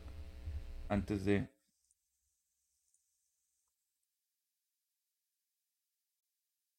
Se ve mi pantalla. No. Es lo que vamos a cambiar. Game Awards no está aquí. Usted es el ingeniero, jefe. Ahí está. Listo. A ver, eh, ¿sabes qué? Ahí Ahí lo está. puedes monitorear y tengo abierto el clip de la ventana de la otra ventana. No tienes que picar dos. Listo, ahí está. Ya, ya estamos. Ya estamos viendo, nomás abre el. No, no, es el. Ahí. Ahora sí, votar ahora. Vamos a ver por quién va a votar el buen Chevekun. Ya verá. Está, Está-. Igual y ponle. Ve, yo- ver las categorías. Vamos a ver, view categories. Vámonos desde, desde abajo. Mejor eSport. ¿No, No te gustan los eSports? Dime que no está TwitchCon. Eh, Ah, no, Si no, sí. si no sabes este de eSports, sáltatelos. No, sí, la verdad siempre me han gustado los de LOL. LOL, ok, League of Legends. Es que está. Siempre me ha gustado cómo está la, el esquema. ¿Conoces Eh, este los no. colores? Yo no, yo conozco nada. Yo soy de gen blanco. Pero mira, ¿sabes qué? Este compa es coreano. Dime que eres fan de BTS sin decirme que eres fan de BTS. De las monas chinas y de los coreanos también. Best Esports Team. Ah, a ver. Mejor equipo, no, no, yo no conozco absolutamente nada. Mm, mm, mm. Me gusta mucho Face Clan. Ok. Me gustan mucho los clips y memes que hacen de los, de los esports, por eso medio les sé. Ah, ok. Mira, nada más. Está interesante porque Ah, yo no supe nada. Yo la verdad que... Faker. ¿Quién es ese? Lee Sang-hyuk. Eh, de esports, pero es de LOL, si no me recuerdo. Sí, sí, creo que es de LOL. Y, pero he visto memes de él, por eso me da risa. Most Anticipated Game. Le voy a votar Furry Playtime. ¿Por qué puros juegos de Furry? Ahorita vamos a ver. Porque aquí tenemos puro conocedor, compadre. Eh, pícale ahí para que me den los puntos de, de, de Twitch. O sea, este chat y esta comunidad, puro hombre de cultura, güey. Puro, puro, Hay que puro de, aprender de- de cultura de monas chinas, de... Mm, ¿Cuál es el que más espero? Más Honestamente, Resident Evil 4 lo tengo en la versión de Wii. Está padre, pero eh, ya lo jugué. Zelda. Es Zelda. pecado, no me acabé el anterior. Final Fantasy siempre me ha gustado. Ok, por ok, el fine. 16. Yo voté por Legend of Zelda. Digo, tú sabes que yo soy Sí, simp yo sé. simp Les de haces un- Zelda. le pones un oxo a, a estos compadres. Mejor adaptación. A ver. En ojalá. Ahí, aquí este sí te vas a mirar. Ah, esto está bien difícil, güey. Yo creo que ya sé por está- cuál vas a votar. Este está. No, pero mira. Yo- todos los que han estado viendo el, el stream saben que me encantó Cyberpunk. Y debo admitir que ha sido, de por lo menos cinco años atrás, ahorita, de las mejores series que han salido por el estudio, por el director, por la calidad. Entre Arkane y Cyberpunk, dicen acá. Pero Arkane, Arkane es una joyita. Yo no esperaba nada de Arkane, honestamente. Ok, ok. Y la verdad que me cayó. Christopher dice que se va a dormir. Descansa, compré. Pero Cuphead Show también está. No me acabó la segunda temporada, pero está Yo no. Yo buenísimo. vi Cuphead, pero no la terminé de ver. ¿Saben que si no he visto Sonic the Hedgehog 2? No he tenido chance. Es pero- buena, pero no le llega a los demás. güey. Y Uncharted yo había escuchado que estaba El- muy mal. Está X. güey. Miren, ¿saben qué? Pues ustedes saben, voy a votar por Cyberpunk. Pero en Chile, entre Arkane y Cyberpunk, no me sabría decir. Sí, aquí todos están diciendo que entre Dango y Salvaje también está diciendo que entre Arkane y... Ah, no, Arkane y Cuphead dice Dango. Es que Cuphead es muy buena también, vato. Pero la verdad es que me emociona mucho Cyberpunk. Realmente ha sido esas series que ves y la ves varias veces. Yo no veo, yo no suelo repetir ver series. Ahora, aquí hay tres juegos que creo que te, debut. que, te va- que te enca- que te pueden encantar. El Zelda para furros, güey, El Zelda para Tunic. burros, Tunic, El Stray. Los Michis. El de los Michis o Neon White, güey. El No juego... jugué ni Norco ni Vampire Survivors, pero Neon White me gustó mucho desde que lo vi. Me recuerda un poco a Persona, me recuerda un poco a Goichi Suda. Y, es- y está No picosón. O. Está picosón, sea, trae sí. buenos chistes. No, yo creo que sí. sea, sí, sí, Content sí. Creator of the Year. ¿Dónde estás? ¿Por qué no salimos, maldita sea? Nos salimos nosotros, Ah, pero... qué asco de... No, no, te voy, a, te voy a hacer un argumento. No conoces a nadie, ¿verdad? La verdad es que no, no me suena ninguno Ok. de estos compadres. Nivelion, güey. Nivelion es un creador de, de- Es tuitero. Pero, güey, cualquier anuncio, mientras se está dando, ya te tiene screenshot, ya te tiene información oficial. Y este, ahora que compró hilo en Twitter, decidió retirarse, güey. Vato, no está Halo Infinite. No, güey, Halo Infinite, ¿cómo va a estar en la categoría de mejor multiplayer, güey? O Multiversus, honestamente, está bien feo. Está bien clunky. Lo vi un camarada jugar y nah. A Amar le, le, le- mamó, güey, le yo gustó sé un que le encantó, pero yo lo veía desde que, ¿qué es esto? ¿Qué es este, qué es este Smash fake que no jala rápido ni bien? Overwatch 2, neta no sé, pero hay mucha controversia con Ah, no, no, no, me gusta para nada. Me voy por Splatoon, porque Splatoon. Nintendo al final del día, ¿no? No, Mutant bien. Ninja Turtles nunca lo jugué, no puedo opinar. Buenísimo. Call of Duty, pues Es lo jugué más un demo, pero pues Es Call of Duty, güey. es otro... Pero of es, el Call of Duty más exitoso. Ah, sí, no, la verdad es que sí se la bañaron. Eh, Mejor deportes. Gran Turismo está bien bonito. Me voy por Gran Turismo. Yo, la verdad, es que no me gustan los demás. La verdad, Oli Oli World eh, fue el que voté. Porque, pues, buenísimo, güey. Best Sim Strategy. Ah, nada de lo que juego. Mira, Este, ahí no la, la lucha real está entre Total War Warhammer 3 y Mario Rabbids. Pero Chile no es nada de lo que absolutamente nada juego, así que ese sí me voy a evitar. Lo vas, a- lo vas a Lo voy a saltar. Mejor familia. Ah, caray. Mejor juego familiar. Es, la que te- es, es el premio de Nintendo, güey. Ah. Nada más sí. que este año tampoco hubo mucho, güey. No, Ah, yo no consideraría Splatoon, ni Mario Plus Rabbids, ni Kirby como juego familiar, güey. El único que pienso que vale como juego familiar es el Switch, Switch, Sports. la verdad. Tengo una anécdota muy bonita. Cuando estaba una vez, cuando recién había salido el Wii, tenía un Wii Sports y mi abuelito, que tenía como 60 años, se puso a jugar con nosotros. Ah, Alguien que nunca hubiera agarrado un juego, que nunca hubiera agarrado, La magia del Wii. sí, la magia del Wii, la neta. O sea, entonces sí, yo me iría por ese, por eso. Mejor juego. Ahí está tu, tus yoyos. Hmm. Hmm, pero no lo jugué, fíjate. Está. Sí, eh, bueno, sí fue. Muchos argumentan que, como que no. el- Eh, Joyos, bye. ok. Dejémoslo así. Ese, eh, digo, es un remake, si no mal recuerdo. Es un muy buen juego el original. Mm, Mejor ah, juego RPG. Perro. Ahora sí. No, Arceus, Arceus es muy bueno, pero. es- Arceo. Ajá, no, no, es- No, no vato. Elden Ring. Sin ¿Sí? pensarle mucho. Xenoblade es muy bueno. Arceus, la verdad es que también es muy bueno. Triangle Strategy, desde que lo vi, lo quiero comprar. Pero pues. La Elden situación Ring financiera. Ring y vino y Güey, partió. dices que no vas a comprar el nuevo Pokémon. Pero he visto las reseñas que está muy bueno, güey. No, ya lo compré. ¡A huevo! Yo sabía, yo sabía que te iba Ay, a convencer. hubo güey. un- afortunadamente tuvo un cliente japonés y ya me pagó el mes. Entonces, Es, es maestro de japonés. gracias Esteban. Gracias Esteban porque por ti me voy a comprar. No sé si vaya a ver el stream, le dije que lo viera hoy porque le iba a mandar saludos. Gracias Esteban si compraste porque compraste las clases y con eso ya me cansó para jugar el de Pokémon. Neta, gracias. Híjole. Juego, ¿cuál es? ¿Mejor indie o qué? No, aventura. Mejor juego de aventura. ¡Ah, carajo! Vas a Vendo- pegar, vendió pero a mí no me llama la atención God of War, güey. Falta un yoyo con pose en el directo. Oye, discúlpame. Aquí está el Aquí yoyo está el pose, yoyo. En el logo de Chevecún. Busquen, si no lo alcanzan a ver, busquen Chevecun MX en Google y ahí van a ver el logo en grandote y van a ver que es una referencia a Yoyo. Voy a votar por Horizon. Desde que lo vi, lo he querido jugar. ¿En serio? O sea, yo jugué nomás el demo y neta sí me gustó mucho, pero sí me late un montón. A mí se me hace que no, no, no debieron ni siquiera haberlo considerado. De acción. Mira, ahí mucha gente me presionó o por, pre- o por votar por Bayonetta, que es ¿Qué el de las diciendo- ¿Qué waifus. está diciendo la gente? Nomás están diciendo que lo de yo-yo, falta un yo de referencia. Mira, apuntándome el Michi con arco, el Tunic. Dice que le ayuden. Mira, yo pienso que Voy a ser único y diferente, voy a votar por el Neon White, el, el, el picozón. Nah, poco. Voy a ser único y diferente. Eh, Best Action, ya, ya voté Best Action. Mejor inteligencia artificial. Mejor, eh, no, no, no. Ah, ninguno lo jugué. Realidad, realidad virtual.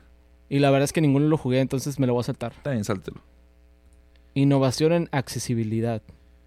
Los juegos de PlayStation son los que tienen ahorita mejor opciones de accesibilidad. Las opciones que tiene God of War están bien perras. Voy por God of War. Está el punto de que puedes poner todo el mapa blanco y lo- las partes interactivas rojas para saber de que dónde están los, los, los collectibles. Best Community Support. Ah, perro, esto está difícil. La verdad, me voy por Fortnite. ¿Por qué? Señores, Ok. pusieron el cocoon con Jame Jame Ja.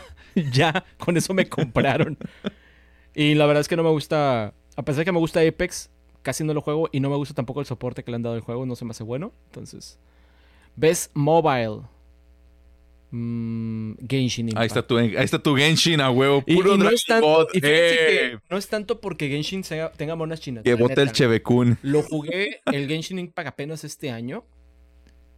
Y la verdad que he sorprendido que un juego gratis se sienta de calidad AAA.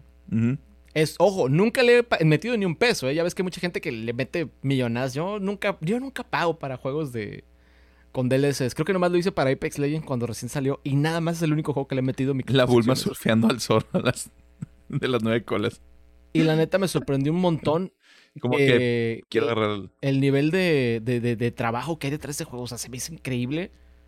O sea, porque realmente no lo espero de un juego gratis. Pero después veo que tienen mil empleados en la empresa. Mi hoyo, que ahora ya se llaman Hoyoverse, Hoyoverse. por obvias razones. Y neta, pues sí, sí quedó así como que wow. el Games... Ah, no, no es cierto. Es el mejor indie. Ah, Cult of the Lamb, definitivamente. ¿Sí? Siento que se lo lleva. Sí. Jugué el demo también y neta sí está muy chingón. Eh, Best Ongoing. O sea, Apex Destiny Far... Juego que siguen dándole soporte, etcétera. Ok. Me voy por Genshin. Wow, Genshin Impact. Me voy por Genshin, la verdad. Juegos de impacto son juegos con mensaje social. No juegué ninguno. Te voy a, te voy a hacer un- una sugerencia. Pero no As creo que sea votar por alguno. As Dust Falls, lo- me recuerdo cuando lo reseñé para GPI, pero no se me hace ético votar si no los jugué. Te voy a decir por qué voté. Yo tampoco he jugado, pero voté por él por meme, güey. Porque Eh, ¿dónde está Elena Taylor? No, no es cierto. está Elena Taylor como mejor actriz. Aquí igual, porque no Christopher puedo- Josh, güey. Tiene que ser God of War, güey. Ese Sí, güey pero no, no, es- no, no he... no has jugado. Ok. No, no lo he jugado suficiente como para emitir uno. voto. ¿Tú Mejor qué? diseño. Podrían sacar Sonoro. 10.000 juegos, pero ¿para cuándo el Mano Simulator? y no me sale el alfa aún. Mejor Ella viene el, el Goat Simulator. Falta un yo-yo. Ah, no, ya sé, ya dijimos. God of War, definitivamente. Ahí sí, para que veas. Ese sí puedo criticar porque sí tiene muy buen diseño sonoro. Eh, igualmente, la música. Sí, la música, la de God of War es. Sí, Otro. o sea, de cajón. Mejor dirección de arte. Honestamente, me gusta mucho cómo está Scorn. Scorn. Mucha gente está votando por Scorn, Porque- pero muchísimo, güey. Porque a pesar de que no es de que sea. No es de que sea mejor. No estoy votando porque sea mejor que los otros juegos. Los otros juegos tienen posiblemente más material, más desarrollo, porque tienen más presupuesto. Pero Scorn se atrevió a traer un estilo propio. Diferente. Y es que no es de que sea original, porque al final del día todo lo que es original para nosotros es derivado de algo más. Pero, porque aquí estamos, esto es mucho, digamos, referencia a Muy este- orgánico, güey, muy- a este Giger, el de Alien. Ajá. Sí, sí, sí. Mucha O gente. sea, hay mu- se dijo nota que que, es un parecía. sucesor espiritual de su dirección de arte. Mira, dice aquí que. ¿por pero qué, es el más experimental, creo yo. por qué dijiste que Kirby no quedaba como categoría familiar? Porque es un juego single player en donde se comen tu pastel y matas a Dios en venganza. O sea, no, no es- no es como que un tema muy familiar que digamos. Mejor narrativa. Pues creo que God of War se lo tiene que llevar de cajón. Porque, porque realmente es un juego película. A Plague Tale también es buenísimo. Eh, sí, a Plague Tale también puedo decir que es película. Mejor dirección de juego. Ay, perro. Mira, ahí sí, o Elden Ring o God of War. O sea, porque voy los más dos. por el del ring en este. Ok. Por el, por el legado de la franquicia que tiene, siento yo que no es que sea mejor que God of War, simplemente me apetece más que God of War. Ahora sí, juego del año. ¿Cuál de esos es tu juego del año? Eh, Xenoblade. Mm, Stray no. Horizon. Oh, le dijo que no a los Michis. Stray, o sea, me gusta Stray. Scorn igual de bizarro que Bloodborne. Es- Bloodborne era un juego muy especial y, Bloodborne es y un juego muy especial. Sony no le quiere mover nada para poderlo sacar. Xenoblade Chronicles. Es que es muy buen juego, pero. Mm, Sí, pero no, siento tiene que lo limita, lo limita, ¿El lo limita el- el- la plataforma, desafortunadamente. O sea, si fuera en otra plataforma, quizás sí le hace porque realmente se queda corto, no porque sea un mal juego, sino porque simplemente el Switch no le da para que le haga competencia en varios apartados. Y no es que sea mejor, más divertido. Pero al final del día, dirección, el juego del año es todo. No nomás un área. No es si es más divertido, no es si es más bonito, es todo. Y desafortunadamente Switch le corta y le, come- le corta las alas un poco. Entonces tengo los primeros cuatro. Plague Tale, Elden Ring, God of War, Horizon. Horizon creo yo que es mi rival más débil en este tema. Sí, definitivamente. no, no es mal juego, es muy buen juego. Mi, mi problema con, con Horizon Forbidden West es, el, lo dije en el stream pasado, es el traversal. La manera en que te mueves por el mapa.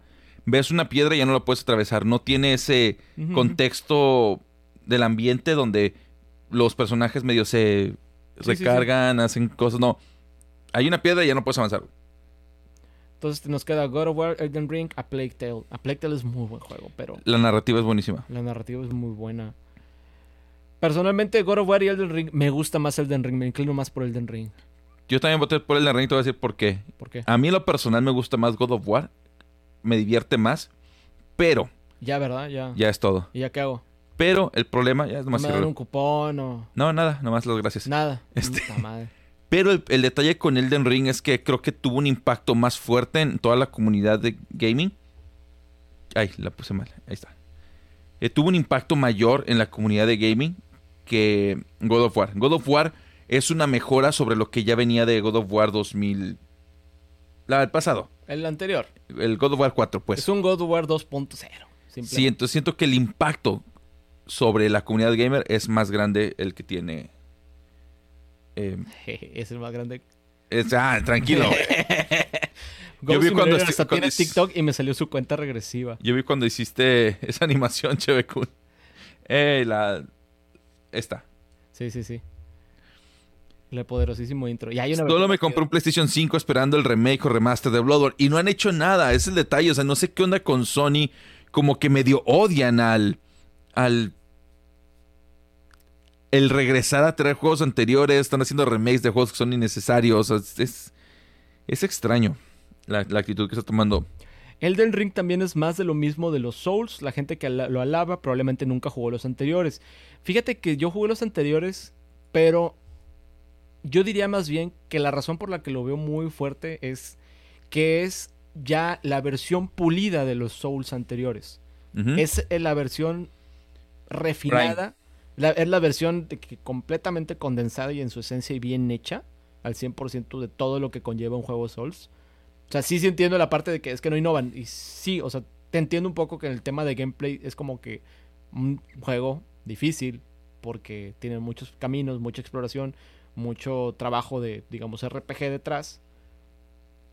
Pero creo yo que como que todavía no eran las versiones finales y esta ya es definitivamente la, la obra maestra, digamos, de este género, de este estilo de juegos. Por eso es que me gusta mucho. Y yo creo que ahí terminamos ya ahora sí con el stream, ¿no? Ya. Tengo hambre, sí, vamos a comer. Sí, vamos a comer. Eh, señores, Cheve, a mí no me engañan, sabes que la Switch es la Wii U con controles wireless. Ay, concuerdo un poquito, un poquito. poquito nada Así más. nomás. Señores, muchas gracias por habernos acompañado en el Pixelcast de esta noche.